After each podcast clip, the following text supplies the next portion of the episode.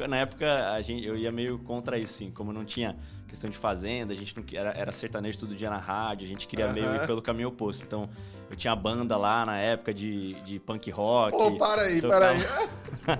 Passamos por uma pandemia nesse caminho, que foi uhum. um desafio pra gente também. Tivemos que fechar as lojas por um tempo.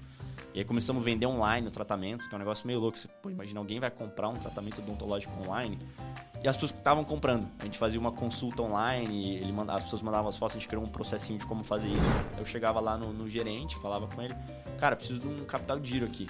Ah, beleza, você coloca aqui 100 mil na CDB, eu te empresto 100 mil.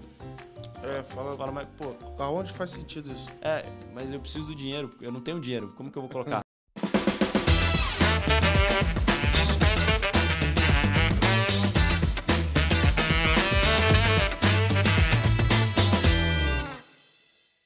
Bem-vindos a mais um episódio do Let's Open Podcast. Hoje em dia com o energético aqui do Estúdio Voz. É, obrigado por acompanhar mais uma vez aqui o podcast que dá voz às pessoas né, que estão construindo o Open Finance. Eu sou o Gabriel Pereira e toda quarta-feira eu trago aqui alguém é, que tem um ponto de vista diferente, que está colaborando com a construção desse ecossistema. E toda segunda-feira de manhã eu mando uma newsletter para você entender os principais fatos é, relevantes que aconteceram na indústria né, na, nos últimos sete dias. Se você ainda não assina, entra lá, letsopen.com.br, pode ir lá fazer o seu cadastro, é de graça, toda segunda-feira no seu e-mail. E hoje a gente continua o papo energizado, então estou fazendo aqui publi. Mentira, é de graça, mas agora o estúdio que a gente está aqui, é, inclusive eu faço propaganda deles quase sempre, tá? O Estúdio Voz, que é onde eu gravo aqui o podcast, também tá com marca de energético, cara. A galera é ousada aqui, no meio da, da crise de investimento, os caras estão aqui lançando marca de camisa, enfim, energético e tudo.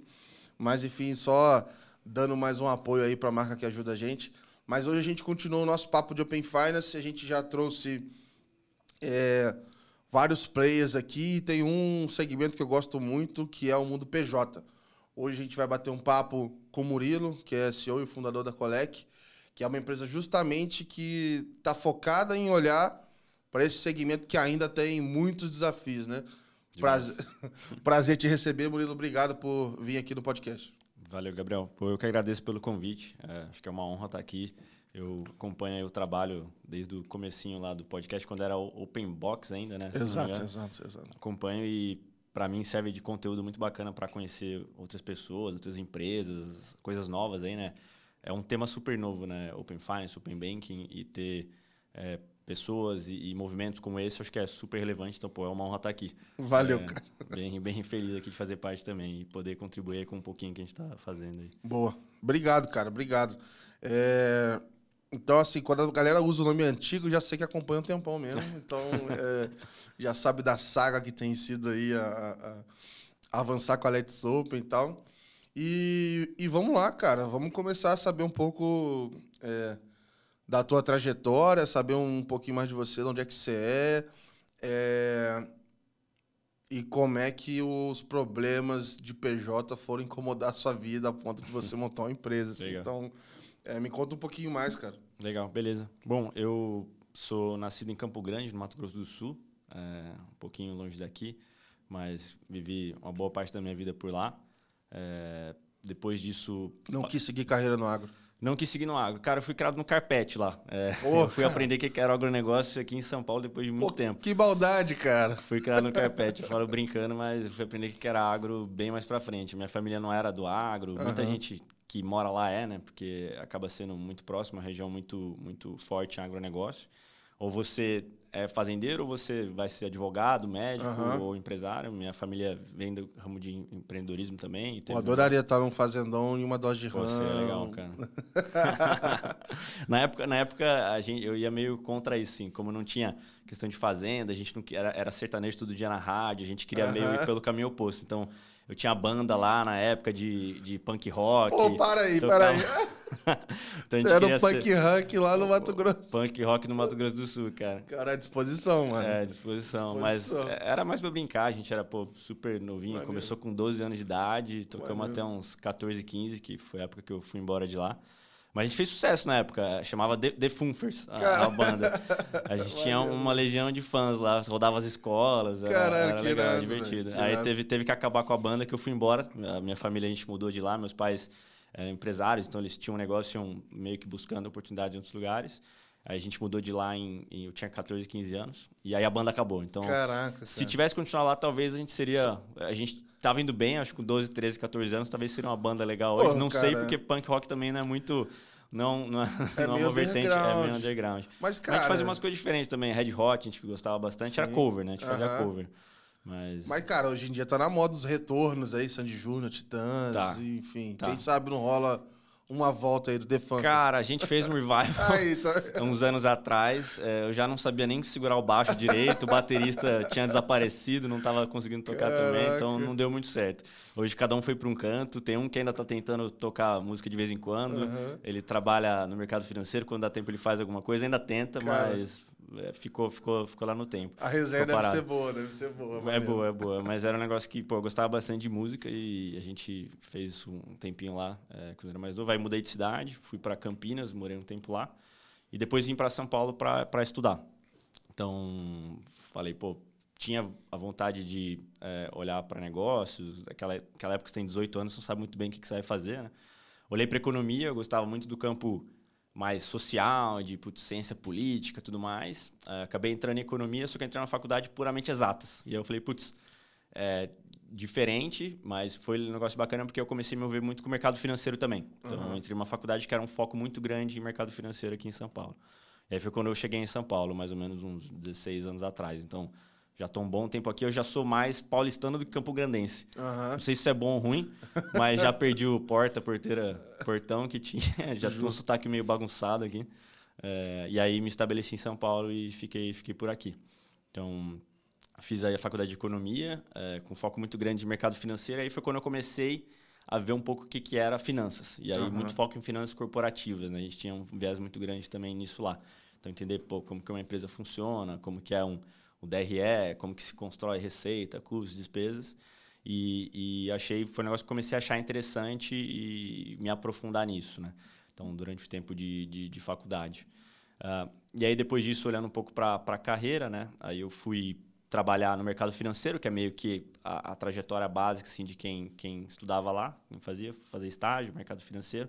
Um pouco antes, na verdade, meu primeiro estágio foi dentro de um banco, do Itaú, mas na verdade numa consultoria que estava prestando eh, um serviço para o Itaú. Eh, eu estava na Accenture na época, Legal. a gente estava implementando SAP no Itaú. Então era assim, Era pra... tinha equipes de, sei lá, 30 pessoas por módulo, dentro de módulo, dentro de módulo. Então era um negócio assim, Nossa gigantesco. senhora. Tem até dó do, do PMO que gerenciava isso aí. Cara, é- é- é- era complexo. E o PMO era, era, era gente lá, né? Como consultoria. Então, é- era, era bem complexo, assim. Eu lembro que meu, a minha primeira atividade, lá, meu primeiro trabalho, você vai todo preocupado, né? Fui de terno, porque era dentro de banco, né? Tinha que ir de terno. Aí minha primeira tarefa foi fazer a ata da reunião. Eu falei, caraca, pô, legal, vamos lá. Mas, mas foram gente fina com você ou te avisaram só no final da reunião?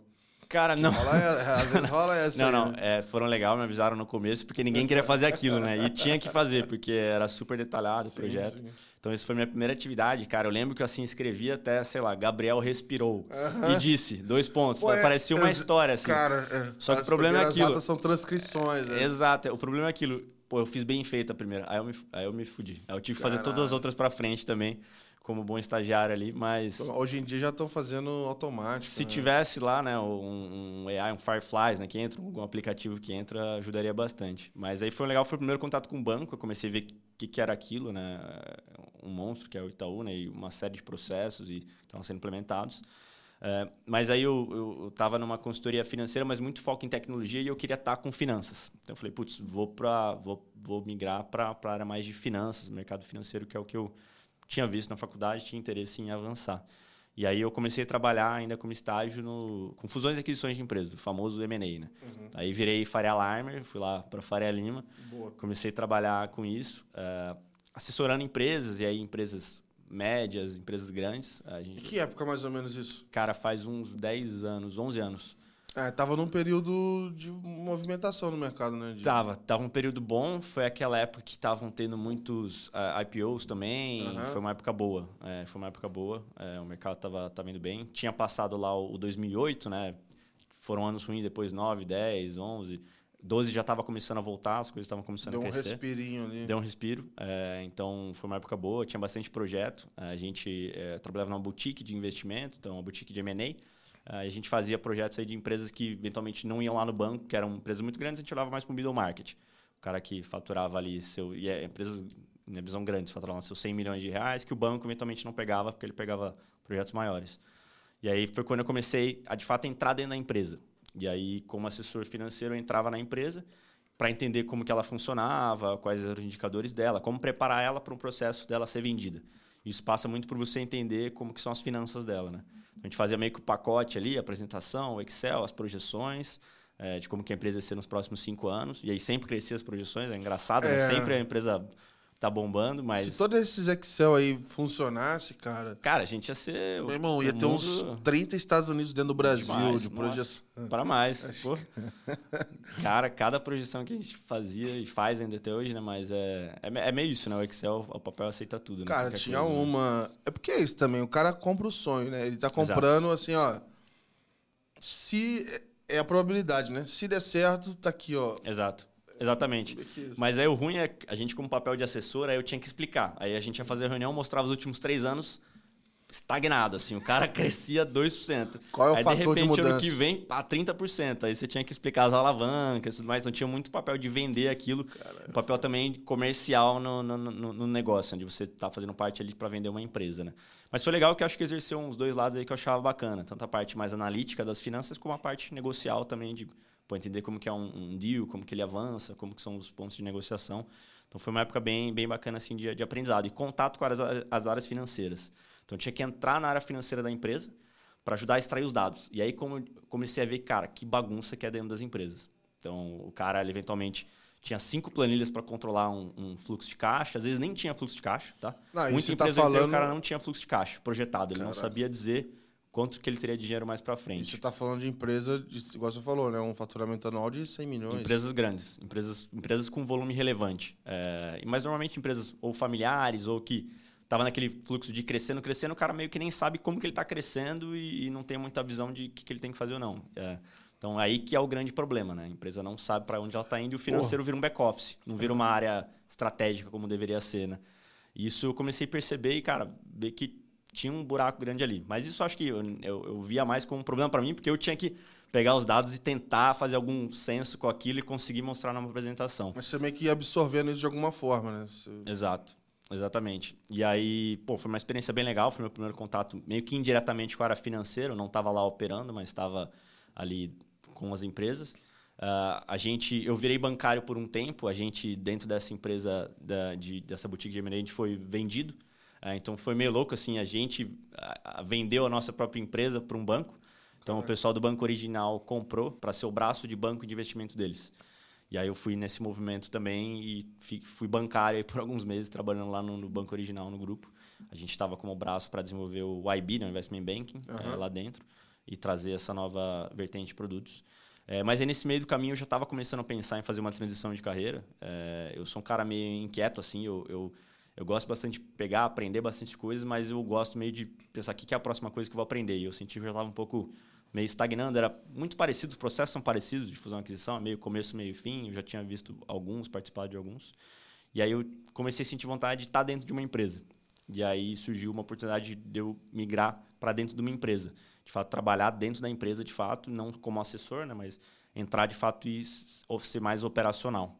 E aí foi quando eu entrei na área, num planejamento, na área de planejamento estratégico financeiro é, de uma empresa é, relativamente grande aqui no Brasil, a Vic Bold, que é de panificação, uhum. faz o pão de forma, a bisnaguinha, que eu acho Sim. que é mais fácil de, de, Só não pode falar pão puma porque é o concorrente. O pessoal normalmente lá no Rio, né, principalmente, fala bastante, né? Que eu acho que lá, lá é bem forte. É, Seven Boys. Seven Boys. É, Seven Boys é a bisnaguinha. Também, é, também é forte lá. E aí é, aconteceu um negócio legal que aí dentro da empresa eu estava lá operando numa área mais de planejamento financeiro, então estava muito próximo do financeiro, mas para ajudar a dar visibilidade de, de futuro. Então, pô, construir fluxo de caixa lá, pegando todos os dados, porque não tinha, era uma empresa que faturava. Tudo que um você falava grande. que não tinha, agora a resposta era tua de. É, de, de construir. Então, a gente construiu isso lá e a gente também, é, eu acabei participando de um processo de, de compra da Seven Boys, de um concorrente.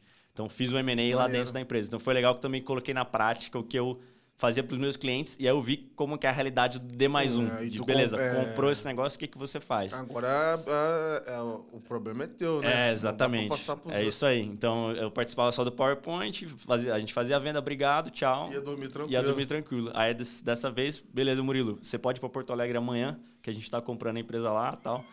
Fui para lá. Vai lá e pega a chave. Vai lá e descobre quanto que tem que, quanto que a gente tem que fazer, como que faz, como que não faz. Mas foi um desafio, pô, legal. Mas, pô, mas peraí. tinha- Mas, mas... Pô, mas tu- você que foi. Como é que é você chegar lá? Ei, rapaziada, acabamos de comprar vocês. Bom dia. Cara, Por, é, tipo, não é agradável. Como é que é a tua entrada na porta, assim? Cara, não é muito agradável. É assim, foi um processo longo, né? Então, é, o processo demora, o processo de aquisição. Então, a gente fez um baita análise ao longo do tempo. A gente foi para lá alguma- algumas vezes. Eu fui meio incógnito, eu fui como consultor lá para fazer umas análises, ver algumas coisas, mas a galera já vai se ligando que as coisas vão acontecer. É, mas o dia da virada de chave, assim, foi, foi mais é, complexo, porque as pessoas que estão lá ficam preocupadas, o que, que vai né? acontecer, ficam receosas. Então, é uma série de coisas que, que torna mais difícil o processo, mas era pelo bem do próprio negócio. A gente queria continuar que o negócio evoluísse e fosse, fosse crescendo também. É, e aí eu fui para lá, fiquei um tempo lá morando em Porto Alegre. Na época, para mim, pô, era um novo ainda, tinha 25 anos, 26 anos e tive essa responsa de ir para lá tocar junto com outras pessoas também, mas eu estava meio responsável por fazer essa integração lá com as áreas. Foi uma experiência bem legal. Foi legal estar dentro da empresa. Aí eu comecei a entender como que o, o DRE, né, o PNL lá, é- é criado. Então, pô, entendi que a linha de receita tem uma relação com a linha de logística, que tem uma relação com a linha de marketing, que não sei o que. Antes, para mim, eram só números, que eu ia ficar lá na planilha. Comecei a ver, de fato, como que a empresa rodava. E, de novo, olhando que a área financeira era uma área muito manual. Muita planilha, muito processo, muito processo manual, muita quebração de pedra, assim, é, muito ruim. Então, de novo, eu comecei, continuei a ver isso. Então, mas foi uma experiência bem bacana de estar dentro da, dentro da empresa. E curtiu Porto Alegre? Curti, pô, legal. Porto Ficou quanto tempo lá? Fiquei seis meses, mas entre in- indo e voltando. Eu voltava, acabava, voltava bastante para São Paulo. É, fiquei mais ou menos uns seis meses. Boa. Foi legal, a cidade é bacana. É, foi bem, bem interessante estar lá. E, mas foi uma experiência bem bacana. É, aí, de novo, eu na minha inquietação, falei, cara, legal a empresa, mas eu tô achando muito devagar. É, eu, eu gostava do pace que eu tinha no mercado financeiro, que era mais rápido, tal, acelerado os processos. E aí surgiu uma oportunidade para mim voltar para o mercado financeiro, só que aí do outro lado da mesa, como investidor. Falei, pô, pode ser interessante. É, eu vou estar no lado da mesa que eu não tive ainda. Eu tinha trabalhado como assessor, como, como empresa, né, dentro da empresa, e aí poderia estar do lado do investidor. Foi quando eu topei ir para um fundo de private equity que era focado em agronegócio. E aí eu conheci o que era agronegócio. Ah. E aí o menino de Campo Grande lá, que foi criado no carpete, falou, beleza, agora entendi quanto que é um hectare, quanto que é a saca de soja. Aí a quanto que é- galera, deve- a galera fala assim, pô, ele é de Campo Grande, mas.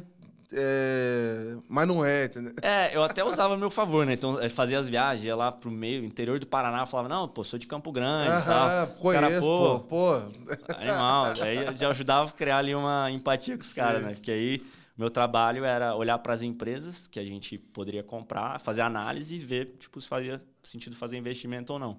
E aí, nisso, pô, acabei rodando bastante Brasil, é, todos os grandes polos de agronegócio. É aí, né? loucura, cara. Uma vez eu fui fazer um, um, um projeto, na época era de cara, loyalty B2B, negócio, tipo assim, mó específico. E aí a gente tava analisando de fazer um projeto, é, a viabilidade de fazer um programa de loyalty para caminhoneiro, para os caras manter a fidelidade em fazer o frete de do agro ali, né? fazer o frete de grãos, etc. Porque chega nas épocas é, que tem que escoar ali Sim. toda a produção, Sim, fui na safra. um, dois reais ali de, de diferença no frete, o cara larga o seu e você fica com aquilo parado, e aí o navio tá lá no porto, lá cobrando horrores por Caramba. dia, porque não, não encheu e tal. Então meio que rolava essa briga, assim. Aí fui pra lá conhecer um pouco desse mundo e tal. Cara, é loucura o quanto que é transportado, o quanto que gira, como é, É, que funciona a estrada e vai pro cara. É, é um mundo absurdo que eu acho que a gente não tem ideia Não no tem dia a ideia. dia quando você tá lá só se alimentando. A gente tem um- toma uns sustos, tipo na Sim. pandemia. Ah, vamos parar de distribuir. Pum. Aí você fala, caraca, peraí. É, tem- tem uma, tem É. uma infra por trás. Tem aí, né, uma, tem uma máquina gigantesca Sim. rolando aí no país inteiro, desde Sim. que o mundo é mundo, e a gente às vezes não tem noção, assim, né? Exato, não, exatamente. É um mundo totalmente diferente, assim, e que pô, faz um, um diferencial muito grande para o país, né? É um terço do PIB, né? É, e com muita empresa fazendo coisas, coisas diferentes. O Brasil é referência, principalmente falando de é, tropicalizar culturas, trazer culturas para plantar no Cerrado. Então, pô, tem a Embrapa, que é, um, puta, é uma referência em como Pô, fazer isso. técnico em Ah, ah, pô. você, manja, É, você pô. sabe mais que eu. Então, vou parar de Não, falar aqui não, uns não, termos, não, você, vai, eu- você vai eu me dar aula aí. É, você, você morou em Campo Grande não viu, e eu fiz o técnico e eu não lembro de nada. Então, beleza, estamos no mesmo Pô, nível eu aqui me de formei em técnico em agropecuária tem 14 anos. 14 anos. Na época eu já não era aquele técnico, imagina agora. Hoje você não vai lembrar nada.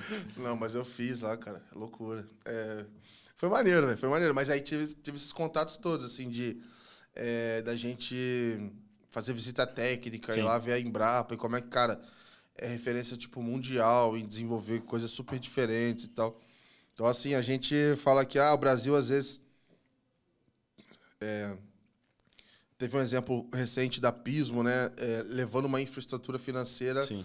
lá para fora, pro City, pô, referência de exportação tecnológica e tal.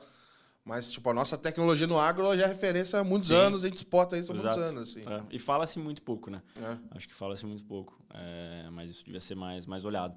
Mas foi, foi bem legal. Assim, eu, eu achei muito bacana estar nesse meio. Foi bem legal. E, de novo, aí eu comecei a entrar nas empresas de novo. Então, tanto as que eu estava olhando para eventualmente a gente comprar, você tinha que fazer uma diligência, entrar no financeiro, ver como que funcionava. Tanto as que o fundo já era investidor, que era do portfólio, né? As investidas que falavam.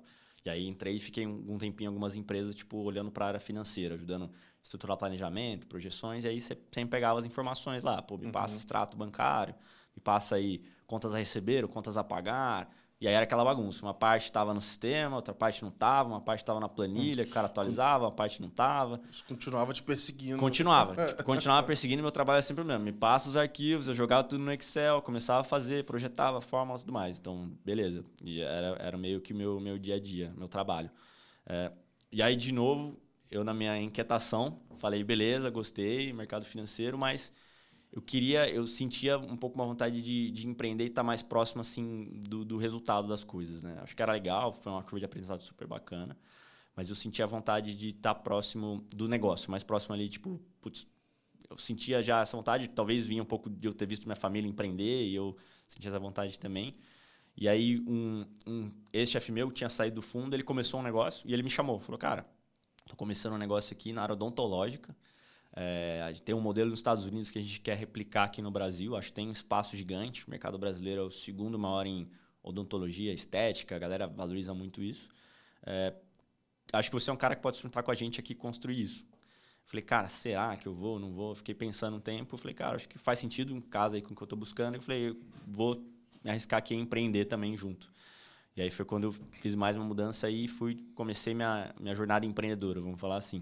Uh, e aí a gente começou esse negócio na área odontológica, que era basicamente fazer um modelo direto ao consumidor de uma plaquinha, não sei se você já viu uma plaquinha que você põe na boca e ela vai tipo alinhando o dente, é um substituto ao aparelho fixo. Caraca, não. Tem uma marca bem grande nos Estados Unidos que foi com, quem começou com isso, que é a pessoa da Invisalign, eles começaram, então eles são meio carro-chefe, e aí meio que foram caindo umas patentes, outras empresas também foram começaram a fazer isso, que é basicamente você digitaliza a sua arcada dentária, e aí você faz o molde e você transforma isso em várias projeções de como ela vai ficar. Então você vai fazendo micromovimentações do dente até ele chegar na posição que deveria. Caramba. Então substitui o aparelho fixo, que no fim do dia o aparelho fixo, o dentista, o ortodontista faz isso na mão, né? Ele vai jogar para lá, jogar para cá, por isso você vai todo mês e vai apertando ali o aparelho. Não sei se você usou o aparelho na Não, mas o meu, meu irmão usou, então acompanhei um pouco isso. É, é, é doloroso, né? É uma experiência dolorosa. Fora, é, aquele tipo, negócio de ficar sangrando. Não, é, é demais. E aí essa opção é muito melhor, porque você não consegue ver que tem nada, porque é uma plaquinha transparente, dói muito menos, é, não tem toda essa questão, e é mais rápida, mais previsível, Legal. porque é mais tecnológico. Então a gente estava com esse projeto de trazer isso, trazer esse modelo para o Brasil, né? fazer esse modelo no Brasil. Eu tinha uma startup lá nos Estados Unidos fazendo, a gente queria fazer um modelo parecido. A gente começou a fazer isso, abrimos loja para atender os clientes. Então a ideia era ter uma loja que você saia um pouco da, da do, do, estilo tipo de dentista. Era, era, as pessoas têm medo de consultório odontológico. Muitos têm medo sim. do barulhinho da, da maquininha, então ah, a gente fazia um modelo sim, diferente. A loja era no shopping, era mais descolada e tal. tinha um escaneador lá que você fazia o escaneamento da boca digital, então era uma experiência legal, não tinha aquela massinha que você tinha que ficar fazendo e tal. Então foi uma experiência bacana. É, lá eu entrei com o chapéu financeiro, que é onde eu já, já me posicionava, e alguns outros também que faz desenvolvendo ao longo aí, do tempo. começou do zero. A gente começou, assim, eu entrei um pouquinho depois. é, Mas o aí meu... tu fez tudo no Excel. Tudo Excel, cara, tudo Excel. A gente tinha um RP lá, eu usava para emitir nota fiscal só. e aí o resto no Excel, cara. A gente fazia no Excel também, é, por um bom tempo. E aí olhava para o financeiro, a gente conseguiu crescer o negócio, desenvolveu, foi bacana, assim, evoluiu. É, como todo startup, desafio, montanha-russa. A gente quase quebrou várias vezes. é, e aí na primeira vez que a gente estava quase quebrando, pô, quase não consegui dormir, que eu era ali o, o diretor financeiro. Uhum. Passamos. Segunda vez eu fiquei preocupado. Terceira vez eu falei, cara, a gente vai Normal. passar de novo. É normal, beleza. Vai dar certo. Alguma coisa deixa eu encontrar aqui. Então, brincadeiras à parte, é, é, é o desafio de startup, mas eu gostei de estar envolvido com algo que eu estava vendo o resultado ali muito rápido fazendo parte dessa construção. Então, eu entrei bem no comecinho, já tinha algumas pessoas, tinha, sei lá, umas 10 pessoas quando eu entrei. E quando eu saí, a gente estava com cento e poucas pessoas. Então, a gente cresceu o time, chegamos em mais de 4 mil clientes, 15 cidades no país, passamos por uma pandemia nesse caminho, que foi um desafio para a gente também. Tivemos que fechar as lojas por um tempo. E aí começamos a vender online o tratamento, que é um negócio meio louco. Você, pô, imagina, alguém vai comprar um tratamento odontológico online e as pessoas estavam comprando. A gente fazia uma consulta online, ele manda, as pessoas mandavam as fotos, a gente criou um processinho de como fazer isso. E aí as vendas começaram, continuaram a crescer, né? voltaram a crescer depois no meio de pandemia. A gente criou um modelo diferente. No começo a gente era visto pelos dentistas como concorrentes deles, porque a gente estava fazendo algo mais barato, mais rápido. A gente levou é, processo, a denúncia na CRO, que é o Conselho de Odontologia, porque a Caraca. gente fazia marketing. Tem uma série de regras, é super específico, você não pode falar de preço, você não pode falar um monte de coisa. Aí fomos aprendendo, levando porrada nisso. E no meio do caminho a gente falou, cara, não faz sentido batalhar contra o dentista, o cara tem que ser nosso parceiro. O cara tem um consultório dele lá, ele poderia estar fazendo o que a gente faz, a gente pode dar a infra para ele, ajudar ele no que, no que eventualmente ele não faz tão bem que é a venda. E muitos têm dificuldade de explicar o que é o produto, as vantagens. É, ele normalmente tem que comprar com o fornecedor e revender, então para ele tem uma, uma questão financeira complexa. A gente fazia isso para ele e ele fazia o atendimento ali, o, o- o técnico, né? Vamos falar assim. Ele virava quase que um, um canal ali de distribuição. Exato. Um, uma autorizada. Exato. assim, É, a gente falava meio quase, a gente chamava de parceiro, é como se fosse, uma mini franquia ali. Ela era Aham. o parceiro, a gente chamou de. A empresa cham- chamava Smilink, a gente chamou de Doutor Smilink. Então a gente colocou esse cara junto e aí eu fui responsável por estruturar esse modelo no começo. Batia na porta dos caras, levava não de um monte de gente, de um monte de dentista, e aos poucos a gente foi trazendo alguns. E, e foi um modelo interessante que ajudou a gente a crescer mais com menos dinheiro investido. Porque o cara já tinha um consultório lá, já tinha cadeira, a gente não precisava fazer esse investimento que a gente estava fazendo no passado. E aí foi legal, ajudou a empresa a crescer é, de uma forma legal e chamou a atenção de um player estratégico no setor também. É, e aí esse player acabou adquirindo a, a, a empresa há uns dois anos atrás. E aí a gente falou, bom, beleza, é, é, faz sentido. A gente tinha a ideia de continuar crescendo com venture capital e tal, mas era aquele momento que as coisas estavam começando a virar um pouquinho e o nosso segmento era super nichado, super específico, odontologia, né? Uhum. Acho que não tinha muito investidor olhando para isso. E a gente achou que fazia sentido se associar com esse cara e falar, beleza, é, vamos, vamos para frente e, e o negócio continuar rodando e tudo mais. Então foi, foi legal, foi uma experiência bacana, assim. Em pouco tempo, em dois anos e meio, três anos, tipo, uma jornada bom. de vários altos e baixos aí, mas Com foi, foi pandemia legal. aí no meio. Com pandemia no meio. E aí, pô, me, me enfiei nesse segmento aí que eu nem fazia ideia, mas aí tava na área financeira, mas um segmento super novo para mim que eu achei bem interessante também, muita coisa interessante para fazer. É, mas, de novo, sempre olhando para a área financeira dentro das empresas e eu mesmo não contribuí. Tá- Tava tudo na planilha lá. Tinha um RP lá, mas não, não usava muito não, porque ficava mais Ah, eu, na planilha. eu, eu, eu falo isso, mas o meu financeiro é. Às vezes ele é a planilha, às vezes ele é a minha memória. e, e é isso aí, cara. É, quem quem é reclamar primeiro no WhatsApp eu pago. paga. Exatamente. Funciona bem isso aí. É o WhatsApp ali, o contas a, contas a É, pagar. porra, mandou muito ali. aqui, mas tá cheando muito aqui. mas, porra, acho que eu tenho que pagar isso aqui, cara. Exatamente, exatamente. E aí, bom, aí depois com esse movimento eu acabei saindo. é, eu falei, ah, não vou continuar. O grupo ele acabou comprando tudo lá. Falei, não, não quero continuar, quero talvez empreender, fazer uma coisa nova. E aí foi no momento que eu tava meio decidindo o que, que eu ia fazer da minha vida. Eu tava, putz, quero empreender, quero eventualmente parar em tempo estudar, ver coisas novas, que eu acho que às vezes você fica muito fechado naquilo que você faz, né? Você para de olhar para fora, né? E, e tinha vontade de, de empreender ou estudar ou pegar e viajar um tempo, ficar viajando. E aí foi quando eu conheci é, o, o, pessoal que é o meu investidor hoje, que é, que é, que é um fundo, o fundo uh, lá da Antler. E aí eles tinham programas para founders, é, espalhado ao longo do mundo, né, ao redor do mundo. E aí eu me inscrevi, cara, num programa simplesmente em Singapura. É, falei, ah, tem alguns lugares do mundo, a sede deles é em Singapura. Aí tu mandou. Me inscrevi para lá, falei, ah, vamos me inscrever, vamos ver que dá, pode ser que nem dê nada. Fiz duas entrevistas, cara, beleza, vem aí. Mas qual que... Vem fazer o programa ah, pô, aqui não, em Singapura. Pera... Não, mas peraí, mas como é que é? Tipo assim, o que, que é esse programa? É, que, que você faz? Por que, que tu foi lá para Singapura? Ah, e, tipo assim. Tipo assim, qual que era o plano, né? Falar assim, ah, eu tô indo para um programa lá, sim. quanto tempo eu vou ficar, como é que essa conta sim. fecha, assim, sabe? sim, sim. A, a, ideia do programa é te ajudar a começar um negócio do zero. Uhum. Então, eles, eles falam que eles são investidores de dia zero, eles te pegam, pegam lá no começo, eles te ajudam eventualmente a achar um, um sócio. É, então, tem um, um matchmaking nesse programa.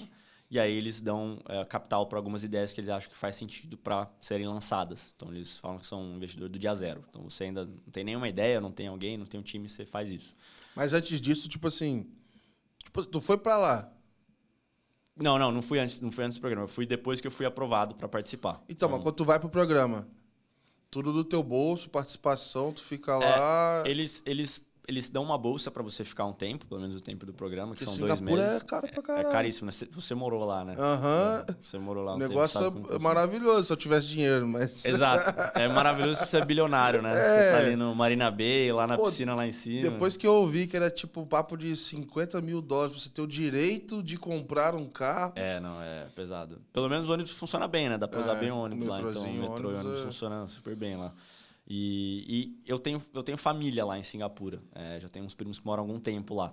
É, eles foram uhum. já há algum tempo e ficaram. Então, para mim, não é tão distante psicologicamente. Uhum. Então, quando eu vi a oportunidade de ir para lá, eu falei, cara, eu vou fazer o que eu estava querendo, quero empreender já com apoio no começo. Eu achei bacana o programa deles. Fiz, um, fiz uma checagem, conversei com gente, outros brasileiros que tinham participado em outros lugares do mundo, tinham falado bem, que realmente era um, um fundo legal, que, que fazia sentido. É, fui para lá, fiquei esses dois meses, então tinha um apoio lá da minha família, então foi bom, ajudou, ajuda a reduzir custos também, né, de você estar tá lá. É, e era um lugar que eu queria estar tá também, eu acho que eu queria estar tá em lugares que estão um pouco mais para frente na fronteira de tecnologia. E, e, que tem alguma similaridade um pouco com o nosso mercado. Então, eu achei que o Sudeste Asiático ele tem muito nisso. Então, o Sudeste Asiático, se você olhar, é, o conjunto dos países lá, em termos populacionais, ele equivale ao conjunto da América Latina. Então, são mais ou menos 600 milhões de pessoas. E são países muito parecidos alguns uns com os outros. Então, você pega uma Indonésia, que tem 270 milhões de pessoas, mas é um país que um país pobre ainda, parecido com o Brasil, em termos também demográficos, tem algumas similaridades. Você pega uma Singapura, renda, um PIB per capita altíssimo, você tem um Chile aqui também com um PIB per capita altíssimo, Sim. mais baixo que Singapura, mas similaridades. E tem desafios muito parecidos países são muito focados em agronegócio, muitos exportadores, é, que, que acabam sendo pontos de terceirização, mas a diferença é que o Sudeste Asiático, a tecnologia está muito mais para frente. Então, é um lugar que tem uma, uma massa de pessoas que sabem construir, estão construindo muito maior que o Brasil. E aí vai um pouco por estar próximo ali de dois é, grandes geradores desse conhecimento, que é a China e a Índia, né? Uhum. Então, vai muita gente para lá, para a região. Então, achei legal estar tá lá para conhecer o que estava sendo feito, coisas novas também, aprender e, e, eventualmente tentar pegar algo e trazer para o Brasil. Falar o que, que eu poderia Legal. fazer é, no Brasil. Então meio que juntou tudo. E aí eu falei, na pior das hipóteses, se não der certo esse programa aqui, eu não receber investimento, eu faço um mochilão aqui vou na Sudeste Asiático. Vou para Bali. E, e, depois eu volto é, pro Brasil no é fim um, do ano. É uma opção. Então eu tava meio que tava meio que pensando assim, tiro um sabático aqui, fico um tempinho tranquilo e depois volto para empreender no Brasil. Mas então, a parada deu certo, né? Tu empreendeu, mas é, Tu chegou a viajar? Viajei também, cara. A gente... Ah, então tu pegou o melhor cara, dos dois mundos, eu pô. peguei o melhor dos mundos. A gente viajou porque eu falo a gente porque eu e meu sócio. Então, uhum. aí lá eu conheci o meu sócio. É um ah, cara que foi pro programa também, é, mas um cara da região, ele é das Filipinas. É, ele foi lá pro programa, a gente, pô, ficou bem próximo, assim, ficamos meio que amigo antes até de começar a falar de negócio. Maneiro. Depois a gente se alinhou, eu falei as coisas que eu pensava, ele achou interessante, ele tinha construído coisas parecidas já, ele é desenvolvedor há, há mais de 10 anos. Aí fizemos uma sociedade lá, recebemos investimento e a gente falou, cara, ficar em Singapura aqui é muito caro. Ele, ele, ele não tinha onde ficar, ele não tinha família lá, ele tava ficando tipo em hotel, coisa assim, é caríssimo. É. Cara, vamos rodar aqui em volta. Eu vou voltar pro Brasil no fim do ano, a gente roda aqui, vai trabalhando junto, morando junto, trabalhando junto e rodando. Então a gente ficou tipo um mês na Tailândia, depois a gente ficou um mês na Indonésia. Porra, maneiraço. Então foi, foi legal. Então a gente maneiraço. trabalhava, pô, pra cacete durante a semana, tava os dois juntos lá no mesmo lugar, Sim. você tipo, trabalha demais. Porra, que E aí, fim de semana, a gente dava uma, uma viajada, assim. Irado, então, irado. deu pra juntar as duas opções aí. Então, foi, foi legal. Caraca. E nesse momento aí que você fez essa formação, é, quanto tempo durou? Como é que é um processo desse, assim? E o que, que talvez você viu de diferente que você não tinha visto, talvez, quando já tinha empreendido e passado por outras empresas? Legal, legal. Cara, o- esse, esse programa deles, né, eles ajudam você a, a construir e validar o negócio de uma maneira um pouco mais acelerada, né? Então, é um programa que dura dois meses inicialmente. E a ideia é você trazer as suas ideias e testar muito com o investidor. Então, todo dia a gente estava falando com o investidor sobre o que a gente queria fazer. Então, ele ajuda muito a você olhar para pontos que o investidor olha. Então, putz, isso aqui é ou não escalável, o modelo de negócio faz sentido ou não. Então, é interessante nesse sentido de poder ter uma validação constante. Então, a gente estava tendo isso e iterando, fazendo iterações, testando, fazendo iterações. É, então, a gente conseguiu ter isso lá. Então, isso foi bom. E, e, de fato, validar e melhorar o negócio durante o tempo que a gente estava lá. Ainda a ideia de negócio. No fim, é meio que Aham. um, um PowerPoint que você vai ajustando, pegando validações, fazendo um discovery ao mesmo tempo. Isso de uma maneira super acelerada, em nove semanas. Então, é, Caramba. é bem rápido, assim, é, é bem rápido. E aí, no fim desse programa, no fim da nona semana, a gente foi uma das aprovadas a falar, beleza, vocês vão, vão receber investimento. Então, achei legal o processo de ter essa iteração muito rápida e poder melhorar isso. E, e tá próximo também, pô, e, e a gente estava lá construindo algo junto no momento. Então, era a primeira vez, eu acho que eu tava, eu nunca tinha tido um sócio técnico. Então, pô, a gente, eu pensava, ele falava, o cara já construía, a gente ia mexendo, fazendo alterações, então foi Porra, legal. Foi uma experiência bacana e, e que esse programa permitiu. Eles trazem pessoas, sei lá, 50% técnico e 50% de negócio. Então eu estava lá como uma pessoa de negócio e ele Legal. ficou como técnico. Então fez uma junção legal. A gente conseguiu desenvolver a ideia de uma maneira, acho que mais rápida, assim, do que se eu parar sozinho. Putz, vou ver se alguém quer fazer, eu vou Sim. contratar uma software house para fazer a ideia que eu tenho. Então acaba sendo muito mais devagar. Então isso foi, acho que foi um, um grande diferencial. E, e que ajuda a gente, tá ajudando a gente mais para frente agora também. E aí o tema que a gente começou a olhar, né, que eu trouxe minha lista de ideias, um deles era a questão de gestão financeira de empresas, né? Então, eu comecei aí na época estudar um pouco mais de Open Finance eh, e aí ouvi também o podcast, ler as newsletters também suas, então foi pô, um material super interessante para mim. eh, começar a aprender mais. Naquela época estava se falando de iniciação de pagamentos, Sim. que eu acho que era a fase a fase 3, né, se eu não me engano, que estava sendo lançada. E aquilo veio na minha cabeça e, e me deu uma série de ideias, cara. Como que a iniciação de pagamentos poderia ajudar as empresas também. Então, não só o processo que a gente pensa mais use case padrão que existe, que também já tem uma vantagem gigante, como que isso poderia entrar. E eu comecei a pensar, cara, como que o Open Finance poderia ajudar as empresas como um todo. Nos processos que existem hoje. Como, sei lá, no limite, o, o Pix um dia poderia vir a substituir o boleto. Sei lá, um sonho distante, mas algo que começou a surgir na minha distante, cabeça. é, nem, nem tão tão distante, distante. talvez. Nem tão distante. E aí eu comecei a pensar muito nisso e ver que tinha uma janela de oportunidade, que não tinha uma solução assim no Brasil e que tinham soluções em outros mercados mais desenvolvidos. Mercados tipo o Reino Unido, a Europa, a Alemanha, tinha algumas soluções já estavam fazendo isso, de olhar para a conta bancária do cara, de juntar isso tudo no mesmo lugar, dar visibilidade no dashboard, o que, que entrou, o que, que saiu, ele classifica, ele consegue ter as projeções. E eu via que no Brasil faltava. Aí eu voltei para minha dor lá de trás e pensava, cara, realmente, eu ficava muito na planilha, puxando extrato. É, e aí comecei a conversar com pessoas também da área financeira, é, gestores financeiros, empresários, cara, vendo que de fato tinha um buraco. E o pessoal falava, eu uso aqui um RP, mas eu faço muita coisa na planilha. Então, é, a gente foi vendo que, que tinha essa oportunidade. E, e olhando um pouco até lá para Singapura, é, onde eu estava no momento, né, eles já têm o Open Banking também desenvolvido. Né? Eles já tem lá o, o Pix dele, é o PayNow, que não sei se na época Aham. você, você, quando você estava lá, tinha já. E eles já têm uma série de softwares que eles fazem um pouco disso. Eles são meio que uma mescla de um RP contábil com uma gestão da conta. Então ele conecta outras contas, consegue dar visibilidade. Eu achei muito bacana isso lá. E eu não lembrava de ter visto isso no Brasil. Comecei a procurar, comecei a estudar alguns negócios que estavam surgindo no Brasil também, usando Pix como infraestrutura para fazer transações. Então comecei a me interessar muito pelo assunto. E aí comecei a me aprofundar nisso e foi, foi nisso que a gente foi construindo a ideia da, da Colec, né? de, de ser de fato essa ferramenta para ajudar as empresas. Então foi meio que aí que, que surgiu isso. E, e aí, como é que foi assim? Beleza, você, vocês tiveram esse papo todo, montaram o pitch e. Não sei se já, obviamente, né? Sei lá como é que você, você foi a sua cabeça para participar disso, mas eu fico pensando assim: entre eu achar uma ideia legal, uma tese e chegar a hora, não, vamos ver isso mesmo, vamos botar dinheiro e vamos, hum. tipo assim, tem, sei lá, acho que tem um processo ali de, de, de, cair a ficha ali também, assim. Como é que foi esse começo de, putz, beleza, cara, é isso mesmo, virou um negócio, vou botar a pastinha debaixo do braço e, e, e vamos embora pro Brasil tocar isso aqui. Como é que foi, assim, também esse amadurecimento ao longo das nove semanas e talvez hum. até o pós, o pós do programa ali... Sim até de fato, cara, sei lá, constituir a empresa, Sim. todo esse, esse comecinho ali. É. Cara, é, isso fazia um pouco parte do programa também, então a gente tinha uma segunda fase do programa, que era, de fato, colocar de pé a empresa e começar a rodar né, o negócio.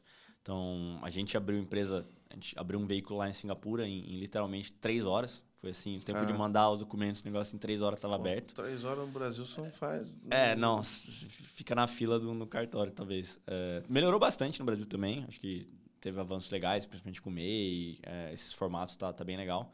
É, mas fechar foi... ainda é terrível. É, fechar, é.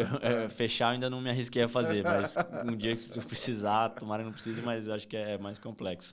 É, então a gente conseguiu fazer isso bem rápido e aí a gente começou a construir o produto, de fato, tirar do, do, do papel o produto e começar a testar com algumas uh, pessoas e empresas. E, e aí, pô, aquele início que você ainda está tentando entender que canal, que caminho que você vai encontrar para fazer isso, né? E é muito descobrir ainda conversas, entendendo as dores, os problemas, fazendo MVP ali na mão, vendo como que você soluciona. Então foi um processo legal para a gente aprender assim que a gente foi, uhum. como que a gente iria entregar a solução. E aí, ao longo desse caminho, a gente foi vendo também que, bom, de novo, a questão do financeiro, né? É, ele não tem acesso a tantas ferramentas. Eu acho que o principal é a questão como que a gente transforma a usabilidade, como que a gente melhora a usabilidade. Que a gente ouvia muito a questão de, putz, tem um RP, mas acho muito complexo, não uso, não uso tudo. Prefiro Excel. O Excel ele é mais versátil e flexível. Então, a gente sempre foi pensando como que a gente constrói algo mais tranquilo de usar, com menos cliques, né? E eu acho que vai em, em, linha um pouco com o Open Finance, que é a experiência, né? O Open Finance, acho que a gente sempre está pensando em pensando maneiras de reduzir o número de cliques, ou reduzir o número de telas que você tem que ver, ou de alguma maneira tornar a usabilidade melhor, né? Que eu acho que é dados de um lado, que é muito importante, trazer informação, mas melhorar a experiência de outro também, né? Para você criar o um engajamento do cara. Sim. Então a gente foi pensando como que a gente podia é, fazer isso, é, evoluir com isso, nesse sentido. E aí, bom, fomos tentando, começando com as primeiras empresas, você vai fazer um teste, pega, pega alguns modelos. E aí, nesse meio do caminho, como a gente estava lá ainda, eu estava lá ainda, a gente acabou participando de um hackathon é, de Open Finance com uma empresa que hoje faz a infra lá, que é o pessoal da Brancas. É uma empresa uhum. é, da, da, Eles são da, da Indonésia, mas também tem em Singapura. E eles estão construindo a infraestrutura. Lá é um viés um pouco diferente lá. Eles são esses mercados, pelo menos Indonésia, Filipinas, que eles estão atuando é mais market driven, né? É o mercado que está empurrando, não tanto a regulação. Então tem esses players que estão fazendo bastante coisa lá. E a gente até fez um desafio com eles que a gente tinha que usar uma solução deles. Eles tinham uma solução de iniciação de pagamento lá é, parecida com alguns cases que a gente tem visto aqui. Então a gente conseguiu fazer um MVP, demonstrou para eles lá, fez parte dessa hackathon, foi bem legal ter, ter visto isso e como funcionava no, no, fluxo. Mas a gente começou a perceber que a gente tinha um pouco uma ideia também de como estava lá, ver um pouco aquele mercado e ver pô, como que a gente consegue atender alguma empresa daqui, das Filipinas, por exemplo, que é o meu sócio de lá. E a gente viu que ainda as empresas estavam muito para trás. A empresa uhum. ainda não tinha adoção de tecnologia. O cara estava no, no papel em caneta ainda em alguns mercados. Falou, cara, acho que não vai fazer sentido olhar isso. Foi legal fazer o desafio para a gente até entender como que estava lá, como que estava se desenvolvendo isso. Mas a gente falou, não, realmente o foco vai ser Brasil, que eu acho que tinha a tríade das coisas que a gente buscava, que é a adoção, ou pelo menos a evolução do Open Finance, Open Banking, a adoção das empresas e o volume também de, de empresas. Legal. E aí a gente falou, beleza, vamos agora é, desenvolver isso. E aí foi quando eu voltei para o Brasil no fim do ano passado. E aí, de fato, a gente acelerou a, a busca e já com um produtinho rodando. Uhum. Então, a gente uhum. construiu um produto também em volta disso. E aí a gente falou, cara, qual que é a maior dor aqui? Tem uma série de dores. A gente conversou com um monte de gente, cada um tinha dor com alguma coisa. Cara, tem dor com contas a receber, com contas a pagar, com fluxo de caixa. A gente falou, cara, contas a receber é mais crítico. Se o cara não recebe em dia, ele não tem grana para depois fazer pagamentos e evoluir, né? Então a gente começou, vamos olhar para isso. E a gente pensou de que maneira que a gente conseguiria trazer o Pix também para ajudar nesse processo. Então, de que maneira que a gente pode, poderia facilitar esse recebimento do cara via o Pix que ele já tem. Então, como que a gente faz com que as empresas comecem a adotar isso mais? Que é uma coisa que a gente percebia que as empresas não adotavam tanto. A empresa ainda fica muito presa no, no boleto, na TED mesmo, fazer uhum. recebimento, é, por alguma série de questões, mas a gente estava pensando em maneiras de fazer isso. E a gente construiu um primeiro produtinho que ajudava a fazer esse recebimento, a acompanhar, né, monitorar, fazer as cobranças do seu cliente que tem que pagar e fazer um recebimento via Pix pela chave dele. Então a gente criou ali o QR Code, uh, pegou o BR Code, as instruções do BR Code, criou ali na chave do cara, então o cara conseguiria receber diretamente. E aí foi quando a gente começou a falar, beleza, como que a gente pode olhar para o Open Finance também, além do Pix, que o Pix é, é um meio de pagamento, né? mas como que a gente pode melhorar a experiência com o Open Finance. E aí foi quando a gente começou a olhar para o regulado, para o não regulado, de olhar para o extrato do cara. Uhum. E além de ajudar ele a receber esse Pix, a gente conseguir ver na conta dele que ele recebeu. E a gente conseguir reconciliar e falar, ó, tá pago. Que era a grande dor dele. O cara, ah, por que você não recebe via Pix? Cara, porque depois tem que ficar procurando tô quem me pagou. golpe, tô... Ou isso, exato. O cara falou que pagou e não me pagou. Então Sim. tem uma série de coisas que deixavam ainda em aberto, que poderiam ser melhoradas na experiência do, do Pix para a empresa. Só o cara tinha dificuldade. Só para pegar mais é, detalhe assim. Eu sei que pode ter diferença, mas quem que é o típico cliente médio hoje, é, tanto em tamanho dele quanto em tipo de operação, volume de transações? Quem hoje você está atendendo assim na, na, na Colec? Ah, legal. É, hoje a gente está com foco muito grande em empresas que têm um volume de clientes grandes. Então, são empresas que na outra ponta têm volume grande de clientes. A gente está olhando para o B2B. Uh, então, empresas que trabalham com outras empresas uh, e com serviços recorrentes. Então, a gente tem trabalhado com escritório de contabilidade, escritório uhum. de advocacia, segmento de saúde, segmento de educação, Galera segmentos que, que tem aquela recorrência. Conciliar. Que sofre para conciliar, sofre para receber primeiro, que é uma uhum. dor que a gente viu. Muitos sofrem para receber, e aí tem inadimplência, o cara não recebe em dia, tá. e ele não tem é, no sistema dele uma possibilidade de fazer essa cobrança. Ele fica ali na planilha, vai para a planilha e faz manualmente. Às vezes ele tem uma quebra. Às vezes ele tem uma quebra de pagamento só pelo fato de não enviar uma cobrança pro cara e enfim, Exato. enrolou. Exatamente. Por, por, conta de fragilidade do processo mesmo. Né? Exatamente. Né? É desorganização nas duas pontas, assim, é. a gente vê. A inadimplência, ela vem da desorganização nas duas pontas, de quem está cobrando e de quem tem que pagar. Então, acho que, claro, tem, tem um componente da inadimplência financeiro, o cara não tem dinheiro para pagar, beleza, não vai te pagar, mas tem um componente que é relevante, que é, é a organização, o processo. Né? E a gente começou a ver que colocando esses processinhos, automatizando esses processinhos, a gente melhorava a rotina dele como um todo. E, e, a gente começou a ver resultado legal nesse sentido. Então, o cliente médio é esse cara que tem uma base grande de clientes que sofre para fazer essa gestão, que ele não consegue fazer é, manualmente. Né? Ele precisa de algum tipo de automação. Uh, e depois, olhando para o Pix, né? se ele for receber via Pix, para conciliar para ele também uhum. é, de maneira ali, mais fácil, quase automática. Então, é isso que a gente tem, tem ajudado os caras Legal, nesse cara. sentido.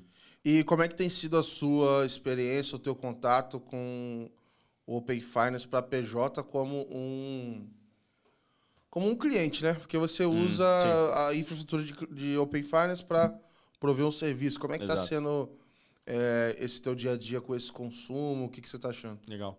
É, acho que a gente vai num aprendizado, né? Acho que o, a própria questão do PJ ainda é novo para todo mundo é, que está olhando esses dados. É uma coisa que não foi ainda não é tão explorada. Uh, eu acho que a gente tinha muitos receios com a questão da experiência para o cliente, né? na, na ponta quem vai compartilhar dados, por exemplo. Uh, a gente conseguiu passar por isso. Acho que as empresas entendem, elas eventualmente não entendem o que é Open Finance ainda. E eu até desisti de explicar para algumas, porque eu acho que criava mais ruído na conversa uhum. quando você falava. Então eu percebi que para algumas eu falava, pô, vamos conectar a sua conta bancária aqui via Open Finance. O cara, mas você vai, uhum. vai compartilhar com alguém isso aqui? Mas o tá. que, que, é, que, que é isso? E aí eu percebi que tinha algum ruído. Mas é meio que tipo assim, mas você falar para ele, cara, é, coloca tua senha aqui para te conciliar o Pix. Ah, falar, beleza, Exato. isso eu quero. Aí o cara já falava na hora, beleza. Isso ah, vai fazer? O cara regalava o olho assim, concilia? Ah, beleza. Não, isso aí, isso, isso aí faz sentido para mim. Isso aí faz sentido. Aí paramos de falar, tipo, ah, via, vou conectar Open Finance. Não, conecta a conta aqui, é seguro, tá? Fica tranquilo, ninguém vai ver os dados. E aí a gente consegue fazer essa Legal. reconciliação para você. O cara, beleza, ótimo. E aí entra a sua pergunta, você perguntou da experiência, né? Aí eu acho que a gente está aprendendo ainda como fazer é, esse trabalho, acho que tem evoluído bastante, mas passa por dados. E aí a gente tem que ter esses dados para trabalhar isso. Né? Então, cada banco tem uma experiência um pouco diferente né, de dados. Hoje vocês estão usando via não regulado, né? Via não regulado, exato. A gente está usando não regulado. Você chegou a cogitar alguma coisa de, putz, será que tem um caminho para o regulado, para fazer sentido? A gente fez alguns testes com o regulado. É, a gente conseguiu operar um pouco pelo regulado com um parceiro. Uh, a experiência é diferente, né? Você vai ter um redirect para o banco, Sim. o cara vai lá, faz a, põe a senha. Ele parece um pouco mais é, fiel para o cliente, porque ele sabe que está entrando no banco e pondo a senha. Então uhum. a gente percebia que o cliente ficava um pouco mais tranquilo com isso. Mas cada banco era de um jeito. Tinha banco que tinha duas telas, tinha banco que era oito telas, mais um token, mais um e-mail para não sei quem. Parecia uma gincana assim é, para o cara, cara, dar um compartilhamento. É um negócio então... que Isso era mais, mais complexo. Mas em termos de dados, a gente não viu muita diferença é, de um para o outro. Assim, as informações que vinham eram muito parecidas, o não regulado e o regulado. Porque a gente precisa hoje, porque a gente está utilizando hoje. É por, por que você viu? A taxa de sucesso mudou muito, tipo de conversão? Uh, não, não, não muda muito, não. A, a gente conseguia ter uma, ter uma taxa alta de, de compartilhar os dados, né? de receber os dados. É sim. que eu tô pensando, eu tô tentando explorar aqui se um convertia melhor do que o outro, porque, tá. sei lá, por indisponibilidade, por tá. problema, tá. qualquer coisa assim. É, a gente, no regulado, notava algumas vezes que dava algum erro no processo. Então, uhum. ele tinha algum erro de processo que a gente não conseguia identificar se era na instituição ou se Sim. era na, no caminho ali no é. meio. Aí aparece lá, tipo, fale com o seu gerente. É, falou, não, cara. Dava um erro ali, mas a gente não conseguia identificar onde. Mas hoje a gente está totalmente no não regulado. E aí varia de banco para banco também, como ele mostra. Tem banco que mostra lá, Pix, Gabriel. Tem, man, tem banco que mostra Pix, Gá. Tem banco que mo mostra foda. Pix. Tipo, aí beleza, aí temos que descer uma camada. Identificar Pix é foda. É, é foda. A gente tem que descer uma camada. Então, beleza, vamos ver se traz o CPF do cara. Ah, traz CPF. Mas e se outra pessoa pagar? Ah, beleza. Então a gente tem que ter uma chave identificadora no Pix que a gente faz lá. Então a gente põe uma chave identificadora. Na hora de emitir, né? Na hora de emitir, quando a gente faz a emissão no nosso, na plataforma. Ah, beleza, vamos ver se sai essa chave. Ah, não tá saindo a chave. Tem banco que consolida o Pix. Você recebe cinco Pix no dia, tá lá. Pix consolidado. Ah, mentira. Verdade. Tá lá, Pix consolidado. Fala, por que, que tá Pix consolidado? Aí vai lá, entra no banco, entende onde que tá, tá lá em algum lugar a informação. Aí abre. Então é meio que esse trabalho de ir construindo Caramba. isso em cada banco. É, e aí a gente tem, tem, tem feito isso já para os maiores, já, já conseguimos Mas o pessoal vê isso como uma baita, uma feature de valor para ele, né? Sim, para ele tem, porque hoje ele faz manualmente. Então ele tem que entrar no banco e ver quem pagou, ver, ver. E aí o cara eventualmente tem lá três faturas para o Gabriel de 100 reais e ele fez um pagamento de 100. Como que eu vou saber qual que ele pagou? E aí entra a vantagem do boleto que as empresas continuam preferindo, né? Ele prefere o boleto porque o cara sabe que emitiu quando ele é pago, ele é baixado. Eu sei que foi o boleto número 3 aqui que o Gabriel me pagou. Quando é pelo Pix, a gente tem que ter essa amarração que é o que a gente está construindo, para o cara saber de fato que foi aquele específico, aquela fatura específica atrelada desse Pix específico foi pago. Mas aí pensando em, em, redução de custos, né? Porque você tem a possibilidade do Pix dinâmico, que é gerado unicamente uhum. para aquela, aquela fatura, mas aí entra custos adicionais. A gente até poderia ir por esse caminho, mas a gente quis usar a infra que já existe. Então, pô, o cara já tem uma chave Pix.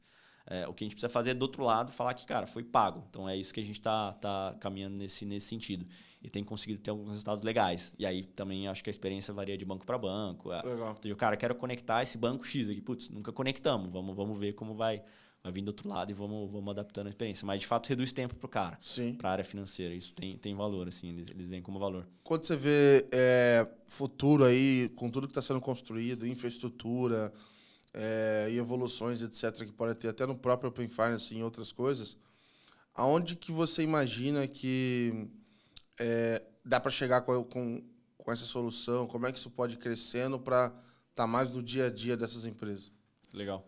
É, eu acho que a, a questão do, de que maneira que a gente pode criar esse Pix rastreável de alguma maneira, acho que tem um valor grande, que é, que é o que eu estava falando antes. Né? O Pix um dia substitui o boleto. Acho que seria um negócio muito legal é, pela própria questão de que hoje o boleto ele tem muitas vantagens, mas tem desvantagens, acho que igual tudo na vida, né? Sim. É, tem a rastreabilidade, mas pô, tem o tempo de compensação, tem um custo muito elevado para algumas empresas, tem todo o processo que para o financeiro é uma dor, o cara venceu o boleto. Ah, remite o boleto aí para mim. Puto, o cara tem que parar tudo que ele está fazendo, entrar no banco, clicar, reemitir o boleto, uhum. manda para o cara. Então, tem muito processo que eu acho que o Pix poderia, de alguma maneira, ajudar nisso. Então, ele passou tanto tempo, tem que pôr multa e juros, você atualiza ali a chave, vai ser um valor diferente.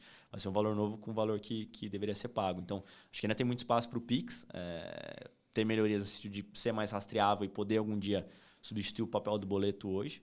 É, as próprias outras funcionalidades, né, que já foi anunciado alguma semana, algum tempo atrás, o Pix automático, acho que isso vai ser muito bom para as empresas, principalmente essas que lidam com um serviço recorrente. Então, o cara poder cadastrar uma única vez ali para todo mês cair na sua conta, isso tem um valor gigante. Acho que isso para os dois lados, tá? Para quem precisa receber e para quem tem que pagar também. Porque o cara que tem que pagar, ele tem um trabalho gigante no contas a pagar ali, vendo o que, que ele tem que fazer o pagamento. É, consolidando o boleto, é o que a gente quer olhar também daqui a pouco é para isso, para contas a pagar. Como que a gente consegue melhorar a experiência do cara fazer pagamentos. Então hoje ele tem que mandar arquivo remessa para o banco, aí tem todas as transações lá, ele vai uma a uma prova. Então tem um trabalho ainda muito manual desse parte de pagamentos também, que na minha visão, é, com o Open Finance a gente poderia melhorar isso. Vamos pensar na iniciação de pagamento. Se a gente pudesse fazer uma aprovação única via iniciação de pagamento para você pagar um lote de coisas é. que tem lá na empresa. Isso é algo Poderia que tem um, na, na, na, documentação lá no Reino Unido. Eu Sim. confesso que eu ainda não vi uma jornada dessa na prática. Na prática. Mas na documentação existe. Talvez até tenha, mas eu não, não encontrei ainda lá não. Sim.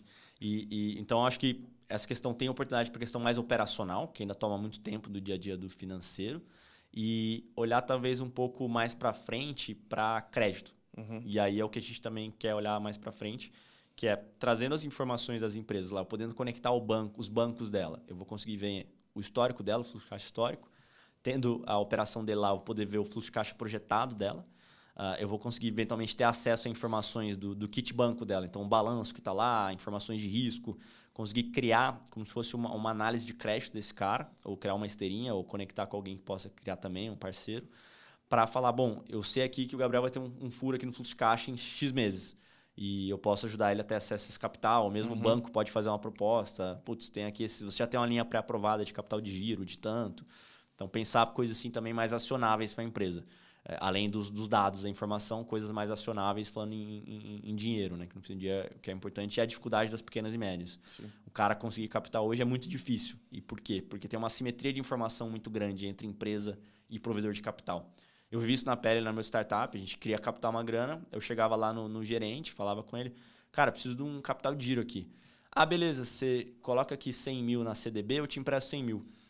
É, fala. Fala, mas, pô. Aonde faz sentido isso? É, mas eu preciso do dinheiro, eu não tenho dinheiro, como que eu vou colocar? não, beleza, vamos analisar uma linha para você. Ah, mas você tem menos de dois anos de empresa, volta daqui a pouco. Eu voltava com dois anos de empresa.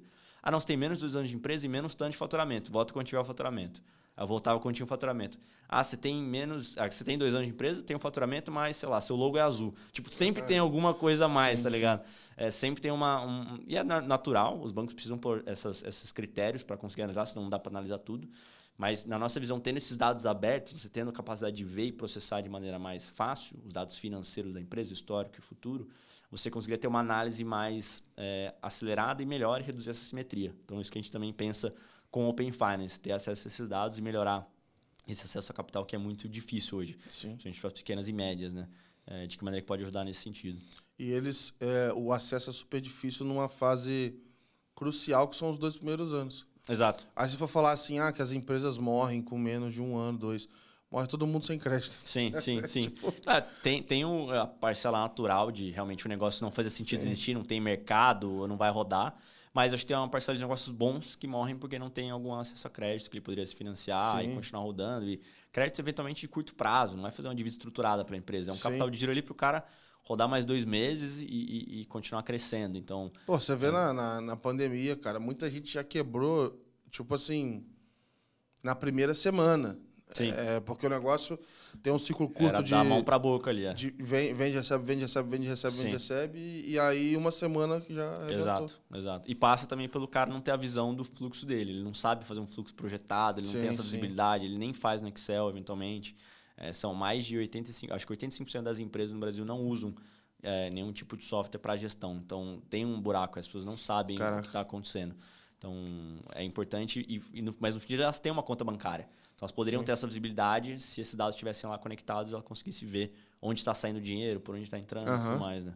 Então, isso é, acho que tem uma cara, oportunidade grande no espaço. Tem um desafio gigantesco, cara. Gigantesco. É, o desafio é grande também. É bem grande. Queria te agradecer pelo tempo, cara. A gente está chegando ao final aqui. É, vamos ter ainda muito assunto para falar de, de PJ, enfim, vamos trazer os lançamentos aí. É, obrigado por participar. E eu quero deixar aberto para você deixar aí um, um recado para a galera, fazer um jabá, enfim, fica à vontade Legal. aí para mandar é, uma mensagem para todo mundo. Show. Bom, agradeço de novo aí a oportunidade, Gabriel, bem legal estar aqui. É, como eu falei, eu conheci, fui aprendendo sobre Open Finance ouvindo o, o podcast, lendo as newsletters, então Boa. é bem legal estar aqui também, participando e podendo contribuir com um pouquinho que a gente está fazendo. É, e, e, queria só falar um pouquinho mais, falar talvez é, da, da, nossa empresa, né, da Colec, que eu estou comentando. A gente hoje tem essa visão de ser um software de gestão financeira para as empresas, então ajudar elas nesse dia a dia que é muito complexo, muito cheio de planilhas. A gente quer ajudar o financeiro a sair dessas planilhas uhum. é, e poder ajudar eles a trazer dados de maneira muito melhor e muito mais fácil de ser visível, é, visível né, para eles. Então, hoje a gente tem uma solução que é focada no contas a receber, que eu estava comentando, ajudando as empresas que têm dificuldade em fazer essa gestão é, de cobrança, de, de lembretes automatizados. Uh, com, com um meio de recebimento via Pix, muito mais baixo o custo, né? Então a gente tem trabalhado com isso, mas nos próximos meses a gente vai lançar outras soluções também, depois a gente conta um pouquinho mais, olhar para contas a pagar, fluxo de caixa, de Boa. fato ajudar na gestão como um todo.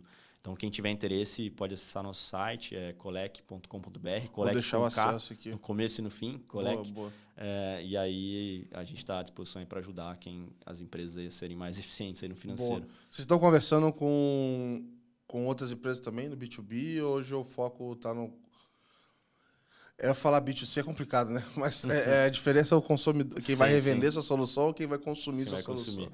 A gente tem alguns clientes que fazem o B2C, então estão na ponta final com o consumidor final, né? É, a gente tem tido um, um resultado legal também. É, aí entra um pouco mais comunicação por WhatsApp, são outros caminhos, né? O cara não olha muito e-mail e tal, mas a gente tem também isso, porque a gente vê que é uma dor muito grande mas é uma maneira um pouco diferente de trabalhar. É, mas a gente também vê que trazer automação ajuda nesses caras também. Uhum. É, eles têm uma inadimplência grande, o B2C, né, onde sofre bastante. É onde talvez o fator financeiro é maior, né, a dificuldade de receber porque o cliente na ponta não tem a grana. Mas também automatizar esse processo ajuda bastante eles também. Então a gente tem alguns caras fazendo isso. Boa, boa. É, e aí, para a gente encerrar, tem a pergunta clássica agora. É, para a gente sair da, da esfera do trabalho e você dividir alguma parte pessoal aí, cara, sua, que você ficou feliz aí, que foi, enfim, nos últimos tempos te fez feliz? Algum, sei lá, algum hobby que você voltou a praticar, alguma coisa, enfim, diferente aí na tua vida que você topa aí compartilhar Legal. com a galera? Legal. Não voltei a tocar punk rock, isso aí eu parei, acho pelo bem da, pelo bem da humanidade, brincando. É, mas, pô, recentemente é, eu tive, teve aniversário dos meus dois sobrinhos é, no fim de semana. É, a minha sobrinha que fez um ano agora, eu estava fora, eu estava lá em Singapura quando ela nasceu, então estava mais distante, não, não, consegui acompanhar o começo, então foi legal estar agora. E do meu sobrinho também, que fez três anos, eu estava fora no aniversário de dois anos dele, que eu também estava por lá. Então foi legal estar junto com a família, próximo. Legal. Acho que foi um negócio que me deixou bem feliz, assim, tá, tá vendo eles, eles crescer. por aqui ou lá no Mato Grosso? Eles estão Mato Grosso do Sul, só para ah, tá só bom, tá corrigir. Tá Tem que tomar cuidado quando fala Mato Grosso. O sul Mato Grossense, ele, ele, ele, fica, ele fica muito... Mas muito vai você erra por pouco, Mas né? É, é, é, Você... é, mais ou menos, mais ou menos.